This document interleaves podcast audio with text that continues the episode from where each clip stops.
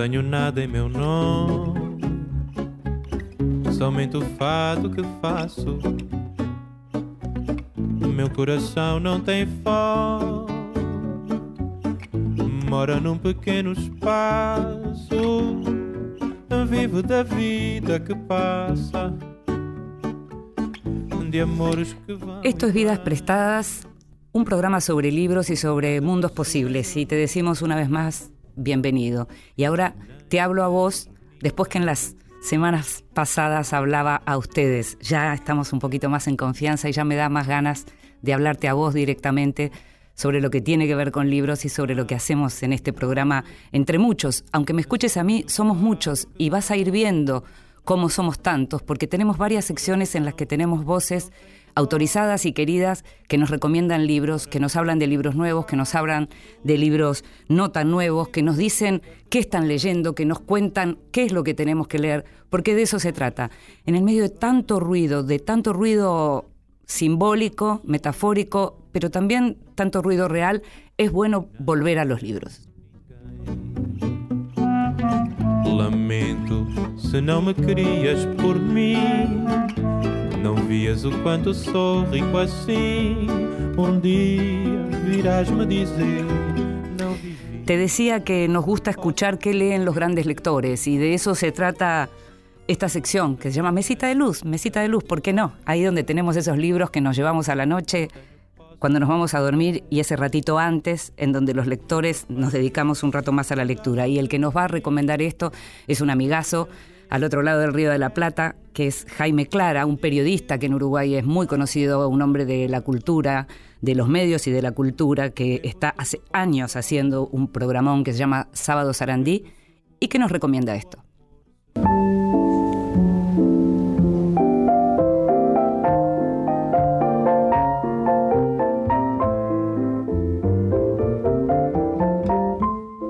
Mesita de Luz. Grandes lectores nos cuentan qué están leyendo.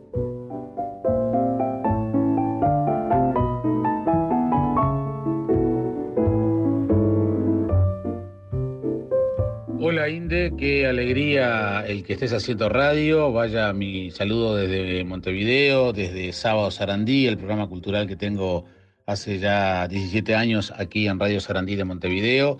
Y bueno, ante la consulta de ustedes de qué estoy leyendo, te mandé la tapa del libro que estoy leyendo, sobre el deporte. Es una serie de artículos de Pier Paolo Pasolini. Yo adoro a Pasolini, toda la vida me gustó, me marcó en mi juventud, no solo su cine, sino sus artículos periodísticos que recomiendo especialmente, su poesía. Es una personalidad increíble la de, la de Pasolini y bueno, me sorprendió. Yo sabía que era futbolero, pero no que practicaba el fútbol prácticamente todas las semanas, sino que fuera tan crítico y analista del fenómeno deportivo. Pier Paolo Pasolini publicaba regularmente artículos sobre fútbol fundamentalmente, pero también sobre boxeo y sobre ciclismo. Y muchos de estos artículos están en este libro que se llama así, simplemente es un librito chiquito, chiquito de editorial contra española que se llama Sobre el deporte. Son preciosos textos donde analiza el punto, desde el punto de vista, si querés, una mirada marxista, desde el punto de vista antropológico, sociológico, cultural, el fenómeno del deporte. Realmente disfrutable y con una vigencia, una vigencia realmente increíble. Ver fotos de Pasolini, calzado, campeones con tapones, este, short corto y remera de fútbol, realmente es este, insuperable, atándose los botines. Eh, lo recomiendo, es uno de los intelectuales más importantes que tuvo la segunda mitad del siglo XX Así que ahora en el siglo XXI el pensamiento de Pasolini sigue siendo más, más que atendible. Les mando un gran abrazo desde Montevideo, que pasen muy bien y seguimos en este puente cultural Uruguay-Argentina gracias a nuestros programas de radio. Que pasen muy bien. Dijo campeones, y ahí ya claramente sabemos que Jaime Clara estaba hablando desde Montevideo, no hacía falta que lo aclarara Así que eh, tuvimos que eh, eh, tuvimos el placer, el enorme placer de escucharlo recomendándonos a Pasolini, a este poeta maravilloso, este cineasta increíble. En general es lo que más ha quedado, lo más popular ha sido su cine, que fue asesinado en 1975. y estamos acá con una mujer a quien yo respeto muchísimo, pero no soy la única que respeta muchísimo, es no solo una periodista muy respetada, sino que también es una persona, una divulgadora, una persona de la cultura muy respetada. Estoy hablando de Nora Bar, que es un placer, una colega, pero que es un placer porque también es una maestra. Hola Nora, gracias por estar con nosotros. Hola Inde, muchísimas gracias por la invitación. Qué placer, un programa para hablar de libros, ¿Viste? de historias, ¿Viste? de vidas, como, como se llama, de vidas prestadas. Vidas prestadas, sí, la idea de que los libros precisamente, los libros y los autores, porque a veces discuto con algunos eh, colegas, con gente que es muy lectora y que te dice, a mí los autores no me importan, a mí me encantan los autores, me, me gustan mucho, me gusta mucho saber quién escribió cada cosa, qué hay detrás, porque detrás de esas vidas de pronto tenés incluso a veces historias más interesantes que las que llegaron a escribir. A mí me pasa lo mismo con los científicos. Eh, los hay de todos tipos. Eh, admirables moralmente, deleznables moralmente, brillantes, egoístas, ególatras, eh, increíblemente solidarios, de todos tipos como en, la como en el resto de la humanidad. Pero eso está tan entretejido con lo que hacen, a veces uno piensa, pero ¿cómo puede ser que esta persona haya sido tan brillante y haya tenido este desliz, por ejemplo, por una frase, una afirmación o una posición que toman que realmente no se puede creer. Pero bueno, eh, pero hay obra, hay obra. Hay obra y además lo más, eh, digamos, apasionante no es el descubrimiento en sí, sino toda la historia, el río de historias que lleva a un descubrimiento, que es casi, o no sé si no es superior a una novela. Bueno, vos empezaste estudiando letras. Yo empecé estudiando letras y por eso, como en tu caso, soy una enamorada de las historias. Mi marido siempre me, carga mucho porque dice, siempre cuando yo miro las reseñas de cine, si dice basado en hechos reales, me encanta. Y le, le sugiero, vamos a ver esta, que está basada en hechos reales. O sea, hay una realmente una pasión por conocer los hechos reales que, como decía, a veces superan, no sé si casi siempre superan a una ficción que uno puede inventar. Cuando uno empieza a tirar eh, el hilo de la historia de sus padres, de sus abuelos, de, de, los abuelos de los vecinos, o de, en mi caso, de los científicos, te encontrás con historias que son verdaderamente increíbles. Vos sabés que eh, y te contamos a vos que nos estás escuchando que Nora escribe hace muchos años, décadas en el diario La Nación, y el nombre de este programa, Vidas Prestadas, en realidad era el nombre de una columna que yo escribía para el diario La Nación, también para el entonces suplemento Enfoques, cuando estaba Raquel San Martín eh, a, la cabeza del suplemento. Y yo tenía una columna quincenal que se llamaba Vidas Prestadas y en donde contaba estas historias, Nora. Estas historias que podían ser de escritores, podían ser de políticos. La idea era tomar momentos de la vida de alguien tomarlos prestados y contarlos. Y viste que a través de un momento de alguien uno de pronto retrata una vida también, ¿no? Absolutamente, absolutamente. Y es tan árido solamente pensar en la ciencia como descubrimientos o fórmulas, ecuaciones. Claro, estaría solamente disponible para un círculo muy pequeño de iniciados. Pero cuando uno amplía un poco la la visión la hace más panorámica e incluye todas esas, todas esas vidas que llevaron a un descubrimiento, claro, se hace apasionante. Por mm. ejemplo, saber que estoy ahora leyendo un libro, ya que estamos hablando de libros, que se llama El Gen de Siddhartha Mukherjee, un escritor indio, pero es un oncólogo e investigador que se formó en los Estados Unidos y se hizo, bueno, fue premio Pulitzer con su su primer libro, El emperador de todos los males. Estaba por preguntarte si era el mismo autor. claro, que es el libro sobre el cáncer. Sobre el cáncer. Mm. Apasionante. 600 mm. páginas que uno se las devora, no mm. quiere saltarse ni una. Bueno, después hizo el gen, un poco movido porque el cáncer en, eh, el fondo es, tiene que, mucho que ver con la genética. Claro.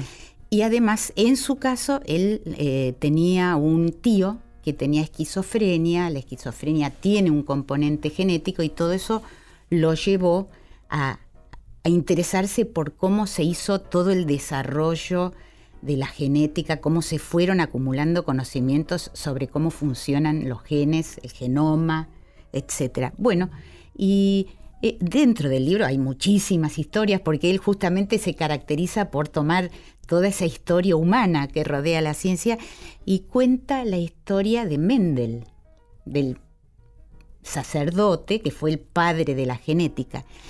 Y pone un detalle que, no sé, a mí me, pareció increíble y como eso te dice más que ninguna otra cosa. Eh, Mendel quería ser profesor de biología, mm. pero daba los exámenes y nunca lo aceptaban. Mm. Entonces, eh, eh, lo que dice Mukherjee es que en realidad lo que él quería era ser jardinero, a él le gustaba su jardín. Y por eso empezó a plantar lo que llamaba guisantes, ¿no es cierto? Sí, sí.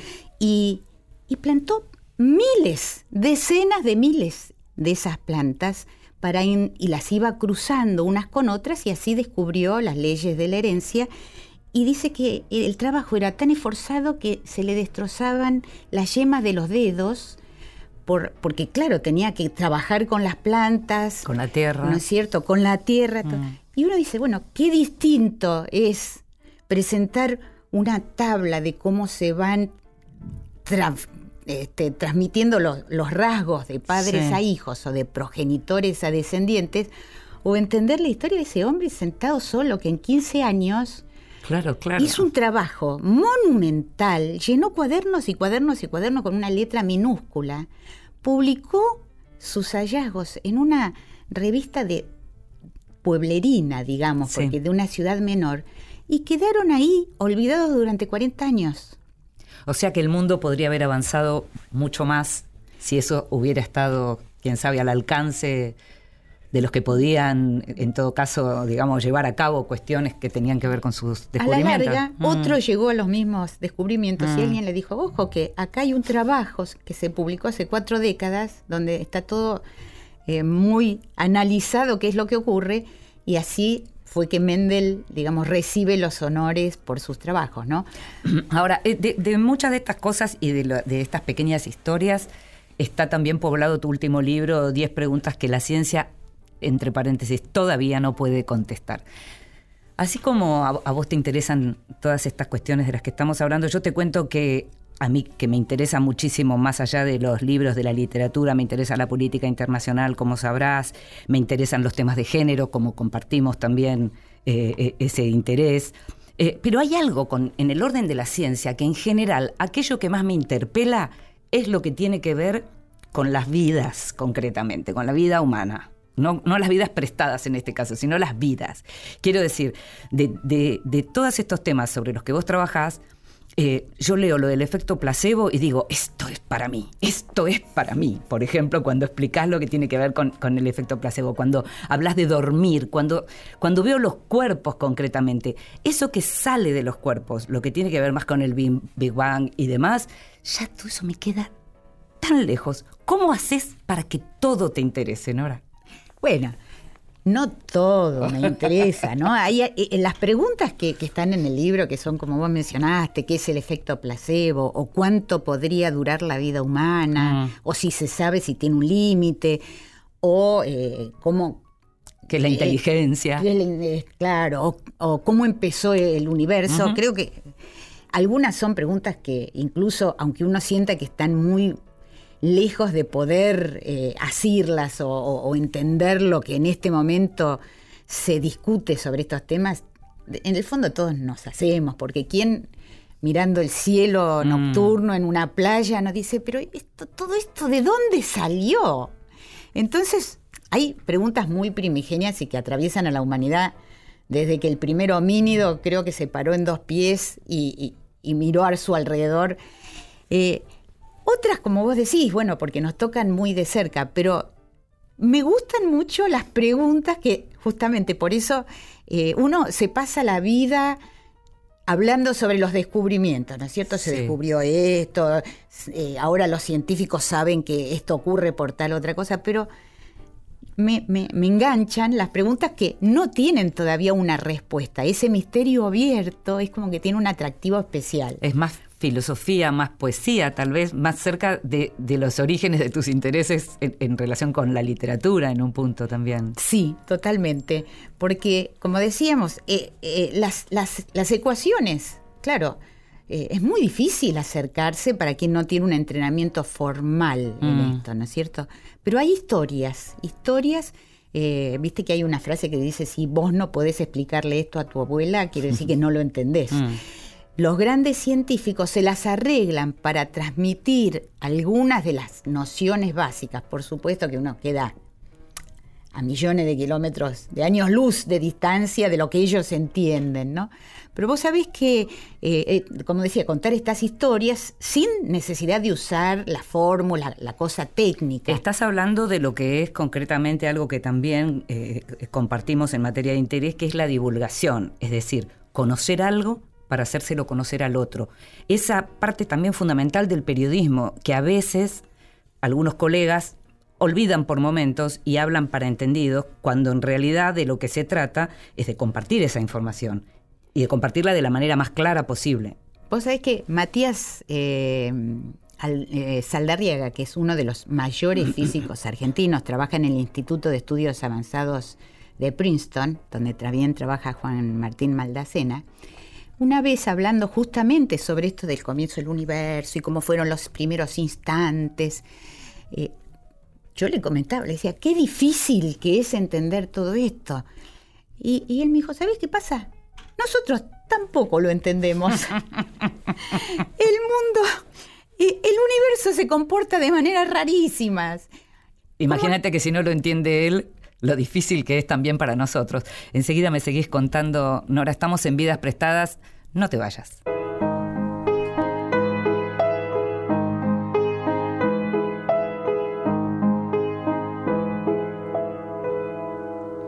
All my little plans and schemes lost like some forgotten dreams. Seems that all I really was doing was waiting for you.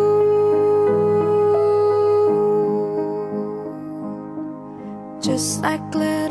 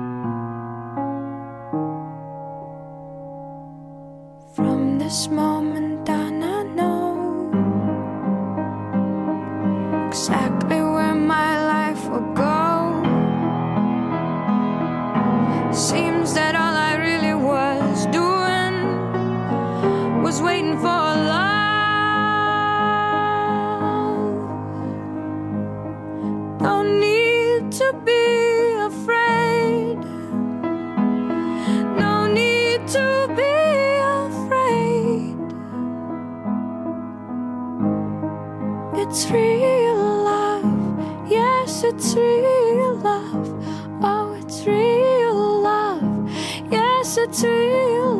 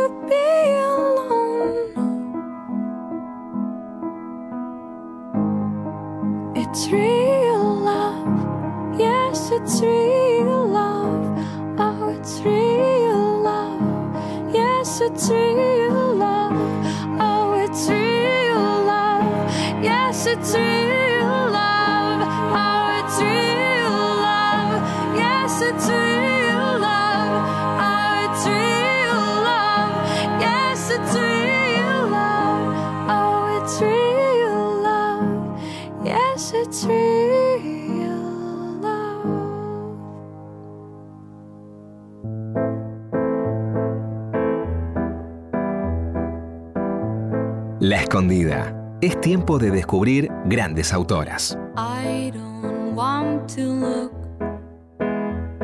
like a frustrated girl.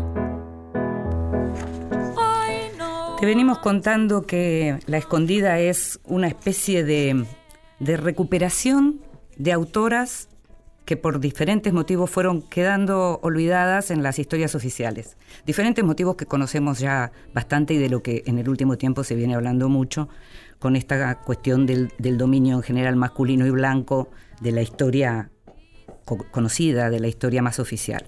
En este caso vamos a hablar de alguien que en su momento tuvo fama, se llamaba Furuk Farrokhzad, así se pronuncia lo más aproximadamente posible al farsi. Ella era una poeta iraní, una poeta iraní que fue muy famosa en su momento, sobre todo entre los jóvenes. Había nacido en 1935, murió en un accidente de auto en 1967, si haces los números rápido, no como yo que tengo que anotar siempre te va a dar 32. Tenía 32 años cuando murió y una vida importante detrás y muy intensa. Y al mismo tiempo ya había tenido también dos intentos de suicidio. En este caso fue un accidente de auto, la razón por la cual finalmente Furuk murió. Ella se había casado también como una manera de, de poder salir de su casa. Esto estamos hablando del Irán previo a la Revolución Islámica. Su libro más famoso, su poema más famoso se llamaba Cautiva del 55. Y ella hablaba del deseo, hablaba del deseo de las mujeres. Y si bien ese Irán no era el Irán absolutamente religioso que vino con la teocracia, también era una época de prejuicio, como en general en el mundo, pero más todavía en, ese, en el país persa. En este caso, te decía entonces que esta poeta hablaba en sus versos del deseo y hablaba también de, de las relaciones que tenía con otros hombres se divorció en un momento, había tenido un hijo con ese primer marido con el que finalmente había podido salir de su casa, y cuando se divorcia, la familia de- del ex marido no le permite ver a su hijo, con lo cual ese no ver a su hijo terminó siendo también de un dolor incalculable. Eh, hay varias biografías de Furuk, hay varias biografías escritas no solo eh, en Europa, sino también en Estados Unidos. Eh, ella hablaba de las cuestiones que tienen que ver, te decía, con el deseo de las mujeres y con el deseo no cumplido. Y esta idea de cautiva era hablar de estar en una jaula. Y precisamente decía algo así como, lo pienso y sé que nunca voy a poder dejar esta jaula, aunque el guardabosques me permitiera irme. No perdí la fuerza para volar. Esto aproximadamente es algo de lo que dice en sus poemas. Como te comentaba, había tenido un, eh, eh, episodio que la llevó a estar internada, sufrió electroshock, tuvo dos intentos de suicidio. Había escrito también un libro casi periodístico que era eh, La casa es negra, se llamaba. Y era sobre una colonia de leprosos en donde pasó 12 días. Era una mujer muy sensible. Estamos hablando de Furug Farrokhzad, un nombre difícil, una mujer muy bella, además, si ustedes eh, pueden ver en, en Google y buscan el nombre de ella. Lo cierto es que en 32 años armó una obra muy importante, tan importante que incluso ahora, y eso que su obra estuvo los 10 primeros años de la Revolución Prohibida, luego finalmente sus versos pudieron empezar a leerse, pero incluso ahora se la considera una de los más grandes poetas iraníes. Se llamaba entonces Furug Farrokhzad y fue la escondida de hoy. Vidas prestadas con Inde Pomeráñez por Nacional. Vidas prestadas en la radio de todos.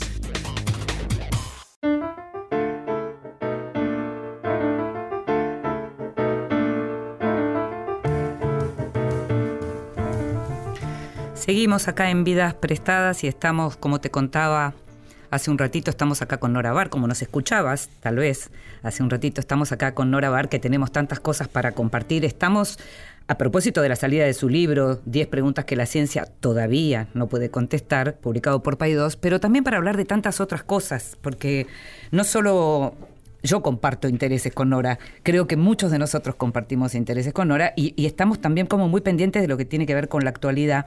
Mencionábamos recién eh, a una poeta iraní en nuestra sección La Escondida, en donde eh, eh, tratamos de, de rendir de alguna manera homenaje a esas grandes voces de la literatura que fueron acalladas en la historia por diferentes motivos. Te- tengo acá en las manos un libro que, que compartía recién con Nora que se llama El problema de las mujeres y en donde con muchísimo humor eh, Jackie Fleming se toma este tema de cómo las mujeres no aparecieron en los libros de historia hasta ahora a través de unas ilustraciones maravillosas. Maravillosas, se los recomiendo. Es un libro publicado por Anagrama. Y justamente estábamos hablando con Nora de esta ausencia de las mujeres y de esta ultrapresencia de las mujeres ahora. ¿Cómo fue en tu caso, Nora, que arrancaste hace tanto tiempo y que tenés una familia, si se quiere, tradicional? Fuiste madre de cuatro hijos, ahora sos abuela también, y bueno, digamos, ahora ya es más independiente la cosa. Pero ¿cómo fue tener cuatro hijas, cuatro hijos, trabajar como trabajaste y ver lo que ves ahora, todo ese cambio? Eh, Me encanta el cambio y además, bueno, mis hijas se ocupan de, de adoctrinarme, porque claro, yo, de hecho, cuando empecé a estudiar, ahora escuchándote, pensé muy rápido, hubiera estudiado matemática o física. Y creo que no entraba dentro de mi universo de, de posibilidades. Eh, fui, fui maestra, estudié magisterio, que era algo, digamos, un Que sí bachillerato, entraba en- para las que mujeres, entraba para- claro. En vez de bachillerato, era, uno podía elegir o bachillerato o magisterio, era como lo que caía, ¿no? De, de Maduro, estudiar el magisterio para las mujeres. Y después elegí una, una carrera que tenía que ver con lo literario. Nunca se me ocurrió, ni me lo planteé, me gustaría estudiar física, química, hubo otras mucho más avanzadas eh, que yo y que lo hicieron ya en, esa, en esos tiempos, ¿no? ¿En tu casa no había científicos? En mi casa no había científicos.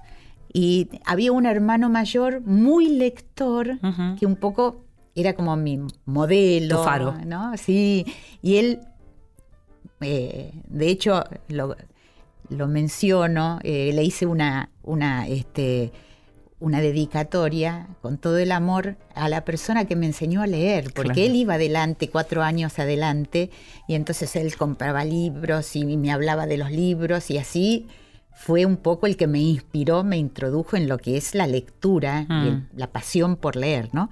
Y este y la verdad es que yo eh, eh, cuando iniciamos nuestra familia mm, tenía un- una gran pasión por trabajar y por hacer cosas y cuando empecé a trabajar en periodismo enseguida me encantó. Mm. Mi marido me respaldó mucho y de hecho él fue el que me dijo, ¿por qué no haces una nota para, ¿no? buscando justamente un trabajo que fuera part-time? Claro. Porque ya íbamos teniendo chicos y había que criar a los chicos. Entonces algo que no me exigiera estar 8 o 10 horas fuera de mi casa.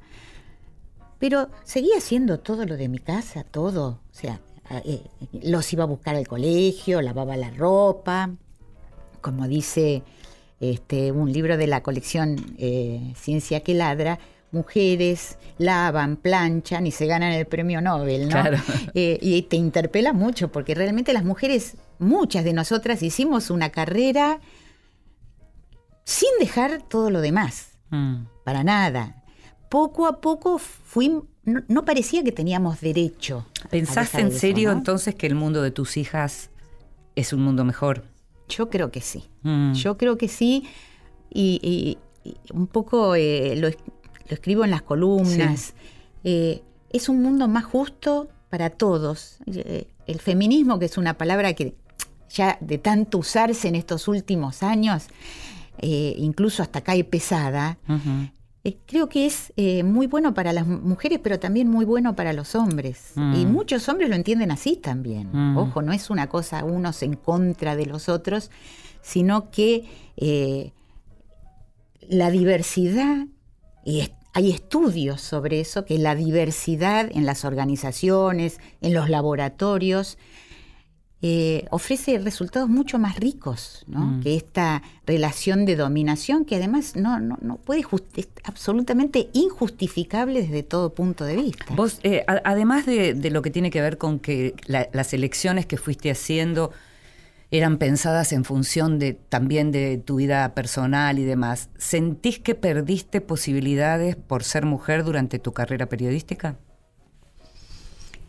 Eh, de alguna manera sí. Por Mm. ejemplo, eh, en, en mi caso, no sé si hubiera querido, ¿eh? Sí, pero sí. jamás me hubiera planteado ser jefa de redacción. Mm.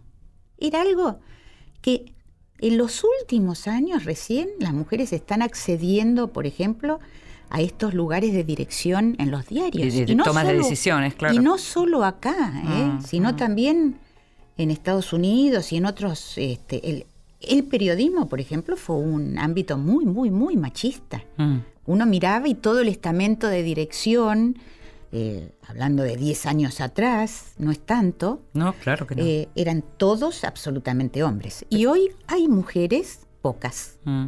pocas. Sí. Y bueno, uno basta con mirar eh, el, el, este, Con mirar las fotitos de las columnas, Nora. Exacto, con mirar las fotitos de las columnas, todos los que opinan sobre los grandes temas nacionales, con mirar los ministerios, Mm. con mirar el, el- el gabinete del Ministerio de Ciencia, cuando asumió, que ya no es ministerio, Te iba a ahora es preguntar por eso. cuando asumió el ministro en esta gestión y se sacó una foto, no había Una una, mujer. sola mujer. en Bueno, en el gabinete de la gobernadora de la provincia de Buenos Aires tampoco. Cuando ves las fotos de María Eugenia Vidal, uno mira y dice, acá está faltando algo, alguienes, están faltando alguienes, ¿no? somos invisibles de alguna manera. Ahora, por suerte, las Podemos mujeres- empezar a hablar del tema. Exacto, y, y a visibilizarlo. Y de hecho, hay un. Alguien dijo es como un Big Bang de las mujeres. pero Y hay algo de eso. Hay algo de eso, porque hasta la revista The Lancet hizo para el Día de la Mujer y la Niña en la Ciencia, que es el 11 de febrero, eh, fue decidido en 2011 por la Asamblea de las Naciones Unidas, hizo un número especial, Mm. son 150 páginas, en el que pidió, bueno, estudios, análisis, le llegaron 300, Mm. seleccionó de 40 países sobre el lugar justamente que ocupa la mujer en la ciencia y en la salud, y termina en el, en el editorial eh, autocriticándose a sí misma y diciendo, el feminismo es de todos, Mm. de los hombres, de las mujeres, de las instituciones y sí, también de las revistas científicas, porque vos sabés que es bien sabido que cuando un paper tiene la firma de un hombre, no digo siempre, ¿eh? pero cuando uno analiza los grandes números, eh, tiene más posibilidades de publicar, tiene más posibilidades de llegar a, a- a dirigir un, un programa de investigación, a menos acceso a la mujer a los subsidios. Sabes fin. que los otros días hablábamos en la escondida justamente de Sofía Kovalevskaya y contábamos que el famoso teorema en donde aparece su apellido en realidad aparece como si fuera un hombre. Eh, originalmente aparecía el nombre Kovalevsky, no aparecía Kovalevskaya. Era como que a quién se le podía ocurrir que podía haber una mujer detrás de un teorema que estudian todos los matemáticos. Mira, Sofía Kovalevskaya tiene una, una, una anécdota hermosa. Resulta que ella, bueno, primero tuvo muchísimos problemas para estudiar, no la dejaban ir a la universidad. Después de que ya había planteado teoremas y resuelto teoremas, ella quería trabajar como profesora, no podía, y le ofrecen como gran cosa eh, trabajar en una escuela de señoritas. Entonces ella declina el ofrecimiento, pero mira por qué razón. Dice, lamentablemente no se me dan muy bien las tablas de multiplicar. Qué maravilla, qué maravilla, qué ironía. Absoluta. Recién mencionabas, Nora, lo de el ministerio ya no ministerio. Me gustaría un poco tu opinión en relación a cuánto hay de, de simbólico en, en- en esa decisión de haber, eh, del gobierno nacional, de haber eh, eh, bajado de categoría, si se quiere, la ciencia, en este caso, pasarla de ministerio a, a secretaría, porque lo mismo ocurrió con cultura. Y hay como una discusión alrededor de esto en función de cuánto es concreto y cuánto es simbólico. ¿Cómo lo ves vos? Mira, tanto ciencia como salud fueron entre comillas, degradadas a secretarías. Mm. Si uno habla, eh, yo no hablé directamente con el ex ministro de Ciencia, pero sí hablé bastante con- largamente con el ahora secretario de Gobierno de Salud. Y él me dijo, no pasa nada, no es nada, tenemos el mismo presupuesto, no hay Rubinstein. problema. Rubinstein. Eh, eh, tenemos el mismo presupuesto, yo me llevo muy bien con la ministra Stanley. La verdad es que uno no puede sino preguntarse hasta qué punto esto es así. Primero necesitas una firma más para cualquier cosa. O sea que no es que todo desde lo ejecutivo, igual. desde lo ejecutivo cambió. Además no estás en la mesa de discusión Central. central. Mm. Porque ¿quién va a las reuniones de gabinete? Los ministros. Los ministros. Ahora, además uno piensa, bueno, ya lo de ciencia me parece verdaderamente insostenible porque ¿cuál es la razón que aducen quienes apoyan esta medida? Hay mucha pobreza, hay que atender pro- problemas urgentes. Lo que pasa es que si vos no apostás a la ciencia, al conocimiento y a la tecnología, es muy probable que esos problemas urgentes tampoco los resuelvas. Una última preguntita que tiene que ver con tu libro. ¿Cuál es el lector o la lectora que te imaginas para tus libros, Nora? La persona curiosa que se pregunta eh, sobre estas, estas cosas que todavía no tienen una respuesta concreta y que en el fondo no es que yo las conteste, sino lo que hago es de alguna manera recoger el diálogo existente entre los investigadores eh, sobre estos temas y trato de hacerlo como hablábamos al principio, no de una manera árida, no presentando fórmulas ni, ni, ni, cosas técnicas, sino contando las historias y las nociones principales que son accesibles a cualquiera, cualquiera que haya pasado por la escuela, por supuesto, tiene que tener algunos, este, algunas nociones eh, sobre la ciencia Y, y sobre todo, interés y curiosidad. interés y curiosidad, por supuesto, pero todo lo que es un poquitito más elevado, todo se explica. Así que creo que está al alcance de, de cualquier persona curiosa. Gracias por estar con nosotros, Nora. Seguimos en Vidas Prestadas.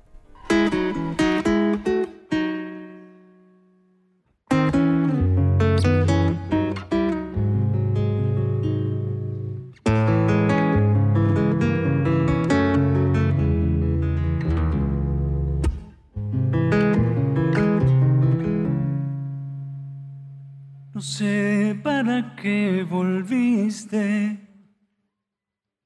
Si ya empezaba a olvidar. No sé si ya lo sabrás. Lloré cuando vos te fuiste.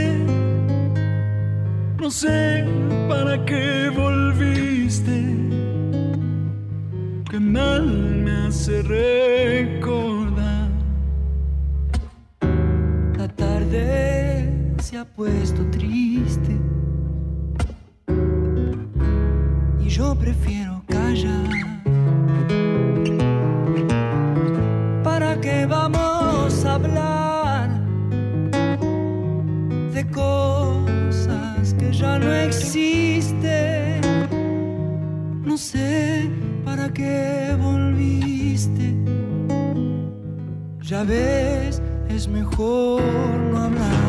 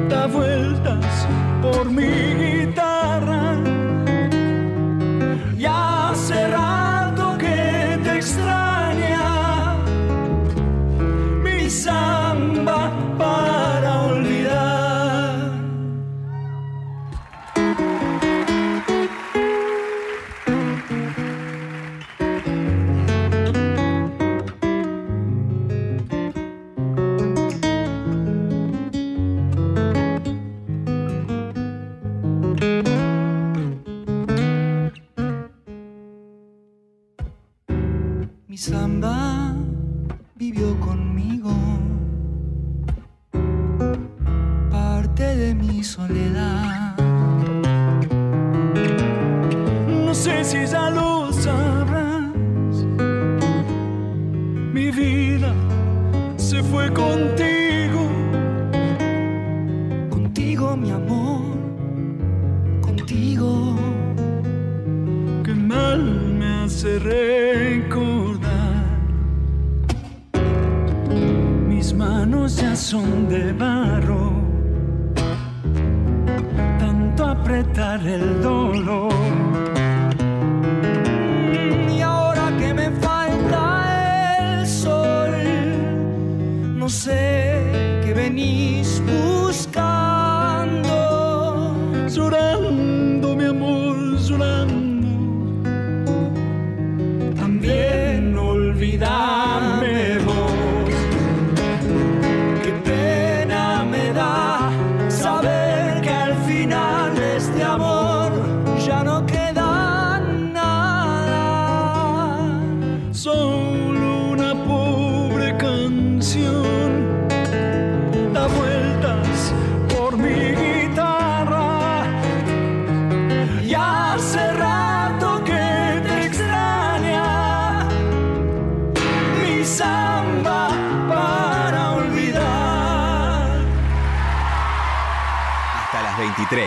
Vidas prestadas.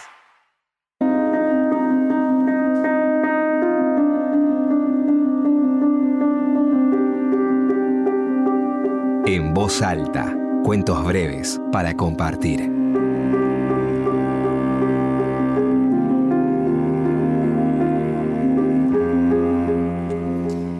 Seguramente si nos venís escuchando ya sabés que somos de los del club de la lectura en voz alta. Nos gusta que nos lean, nos gusta leerles a otros y nos gusta que nos lean. Y en este caso lo que hicimos fue pedirle a Edgardo Scott, un escritor argentino, psicoanalista y músico además, que está viviendo en Francia. El último libro de Edgardo es Luto. Le pedimos que leyera en voz alta un texto de Virgilio Piñera. Lo escuchamos Edgardo y después te cuento quién fue Virgilio Piñera.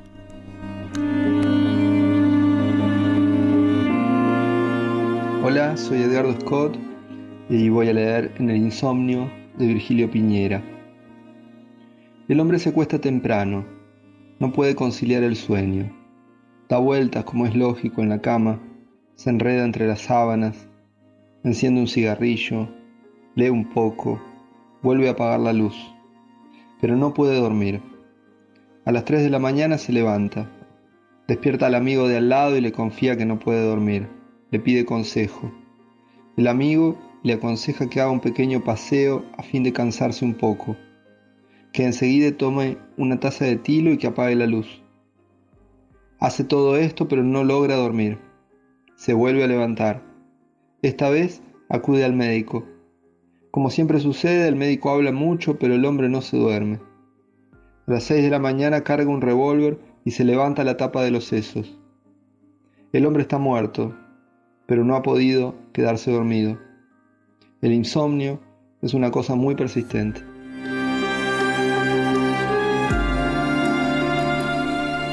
Qué texto tremendo, ¿no? Leía recién Edgardo Scott desde Francia. Nos mandaba este voz alta y te decía que te iba a contar quién fue Virgilio Piñera, que nació en 1912 y 1979, nació en La Habana, en Cuba. Vivió bastante en la Argentina, entre el 46 y el 58, esto es, volvió para la revolución, ya estaba nuevamente en Cuba. En el tiempo que estuvo en la Argentina participó bastante de todo lo que tenía que ver con la revista Sur, con el grupo de relaciones de la revista Sur, al punto que este texto que escuchábamos recién en El Insomnio pertenece a un libro que se llama El que vino a salvarme, cuyo prólogo escribió Pepe Bianco, José Pepe Bianco, el gran escritor argentino que fue secretario de Victoria Ocampo en Sur y que fue uno de los grandes narradores de la Argentina. En el caso de Piñera, de lo que se trata es de un hombre que cuando volvió a Cuba y pese que al principio estuvo bastante cerca de lo que tenía que ver con la revolución de Fidel Castro y el resto de la gente que lo acompañó, con el tiempo empezó a tener algunas diferencias y su condición de homosexual lo llevó a ser bastante rechazado y a pasarla bastante mal. Estaba cerca también, naturalmente, de otros grandes autores cubanos como Lezama Lima, pero Piñera fue particularmente una persona que sufrió mucho y una eh, cosa también que te- tengo para contarte, que es un dato lindo que descubrí, tiene que ver con que durante el tiempo que estuvo Piñera en la Argentina, fue uno de los traductores de Ferdidurque, de esta obra de Gombrowicz, el polaco más argentino, como se lo llamaba. Gombrowicz, este escritor polaco que vivió en la Argentina, Piñera fue uno de los traductores de Ferdidurque. Te decía entonces que murió en 1979 en La Habana.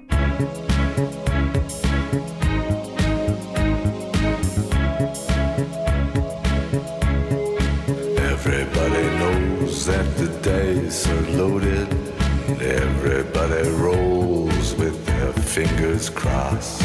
Everybody knows the war is over. Everybody knows the good guys lost. Everybody knows the fight was fixed. The poor stay poor. The rich get rich. That's how it goes. Everybody knows.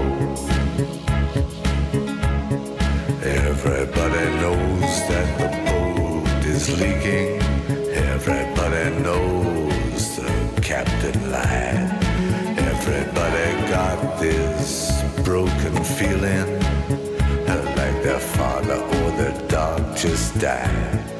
Everybody talking to their pockets. Everybody wants a box of chocolates and a long stem rose.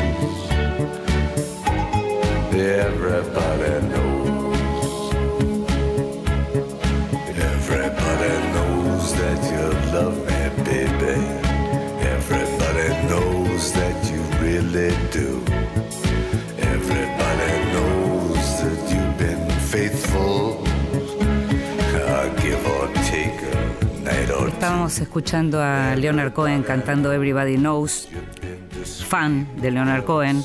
Tal vez vos también, y si no, podés empezar por este tema o podés empezar por saber quién fue Leonard Cohen y tenés en este momento una gran oportunidad porque dos editoriales, Planeta y Salamandra, acaban de publicar dos libros sobre Leonard Cohen. En un caso es Cohen por Cohen, entrevistas y encuentros con Leonard Cohen, editado por Jeff Barger, este es el caso de Editorial Planeta. En el caso de Salamandra, el texto se llama La llama y reúne los últimos, eh, los últimos poemas, canciones y notas personales de Cohen, con prólogo de su hijo Adam, quien cuenta que cada vez que le pedía plata al padre, el padre le decía, anda a buscar al bolsillo, y Adam lo que encontraba en el bolsillo no era plata, sino algún poema, algún dibujito, algún pensamiento. En el caso de el libro de entrevistas, hay una entrevista que le hizo Christine McKenna en el 1988 y que me interesa contarte lo que dice porque le pregunta, le dice, dijiste que un cantante es básicamente un cuentista. ¿Qué es esencial en un buen cuento? Le pregunta la periodista. Algo del cuento debe corresponder a tu propia experiencia. Un buen cuentista habla de ti, cuenta tu historia y así logra iluminar lo lúgubre de tus problemas. Un cantante es un cuentista comparable a alguien que conoces en un bar o la clase de conversación que tienes con un nuevo amigo romántico. No es tanto que su historia tenga un principio, un nudo y un desenlace. Se trata de que quieras oír el relato. En el caso de los cantantes, lo que yo oigo es su historia personal más que la historia que cuentan. Por caso, si escuchas una historia en la voz de Sinatra, ¿acaso él esté cantando sobre el amor, la pérdida o el hallazgo, pero está contándote su propia historia? Así hablaba Leonard Cohen. Y en el caso de La Llama, que como te comentaba, reúne poemas y reúne pensamientos, hay un par de poemas que están muy impresionantes, en donde, por ejemplo, dice. Esta vez, nena, voy a pedir la luna. Voy a pedir al arco iris que entregue el tesoro ahora mismo, ni antes ni después. Si llueve, la lluvia ha de ser de plata. He de oírla en brazos de mi amante. No me conformo con ningún otro sitio. Lo quiero todo. Toda la jodida cruz. No solo una astilla. No solo quiero pasármelo bien, quiero toda la fiesta. Y si ha de ser una piedra, quiero toda la pared. Te cuento que mientras preparaba esto, además, como soy de esas personas ya grandes que si no anotan no le quedan las cosas en la cabeza, encontré en una libreta que usé, eh, las hojitas las estaba usando como separador para estos libros, encontré las anotaciones que hice de la última vez que pude ver a Liliana Bodoc. Lili Bodoc, nuestra querida escritora argentina que murió hace poco más de un año, tan sorpresivamente, que nos dejó a todos tan tristes y tan pensando al mismo tiempo en esa muerte. Y encontré unas anotaciones que hice, te decía, durante un desayuno en donde ella y Marina Colasanti nos hablaron a algunos periodistas sobre ellas, sobre su obra. Y entre esas anotaciones encuentro una que tiene las iniciales de Liliana, LB, y dice, poesía, una maestra ejemplar. Esa fue la definición que me dio, que nos dio esa mañana Liliana Bodoc pocos meses antes de morir.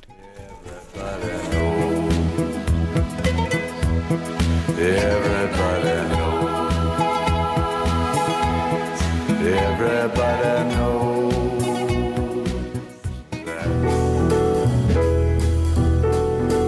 Libros que sí, títulos nuevos y no tan nuevos que son imperdibles.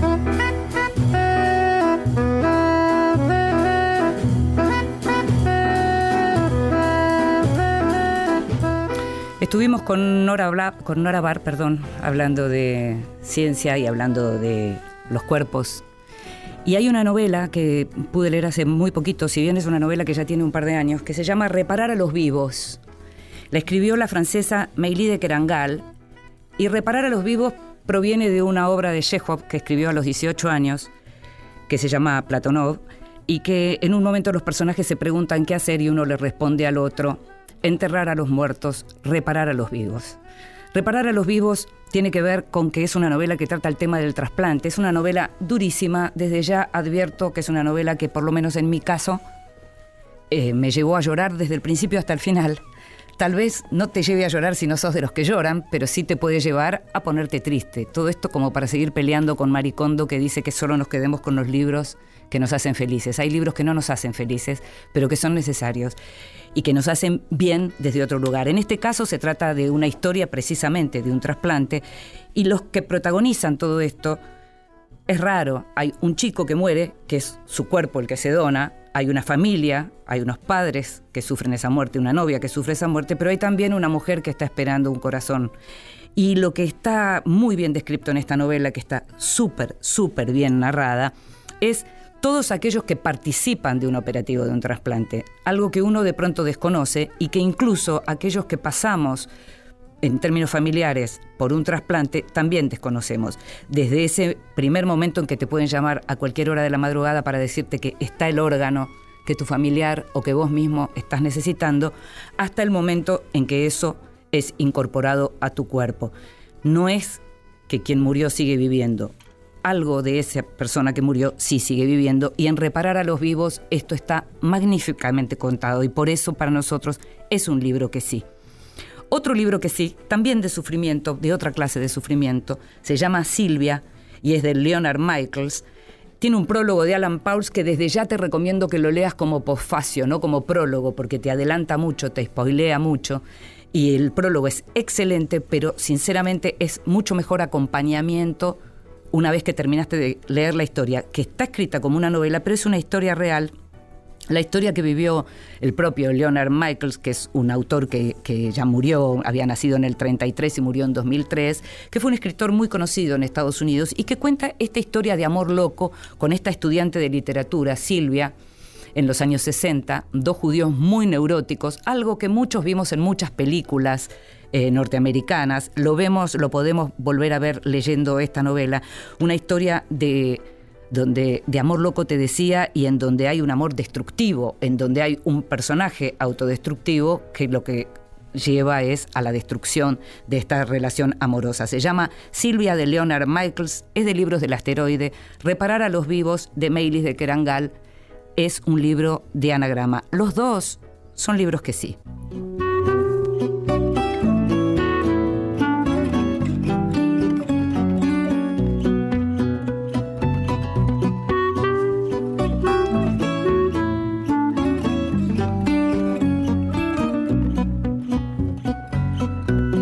Tenho nada em meu nome, somente o fado que faço.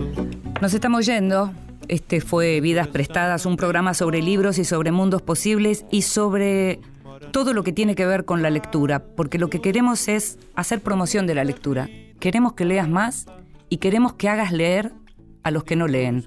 Para eso estamos, para contarte lo que tiene que ver con los libros en nuestro país, pero también con los libros que se leen afuera y también con aquellos que alguna vez leímos y podemos volver a leer. Te esperamos la semana que viene. Chao, gracias.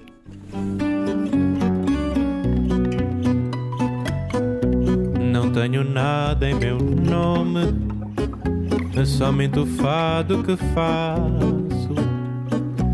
Meu coração não tem fome, mora num pequeno espaço.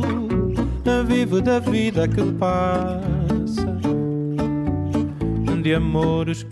e. Vidas prestadas con Inde Pomeráñez por la radio de todos.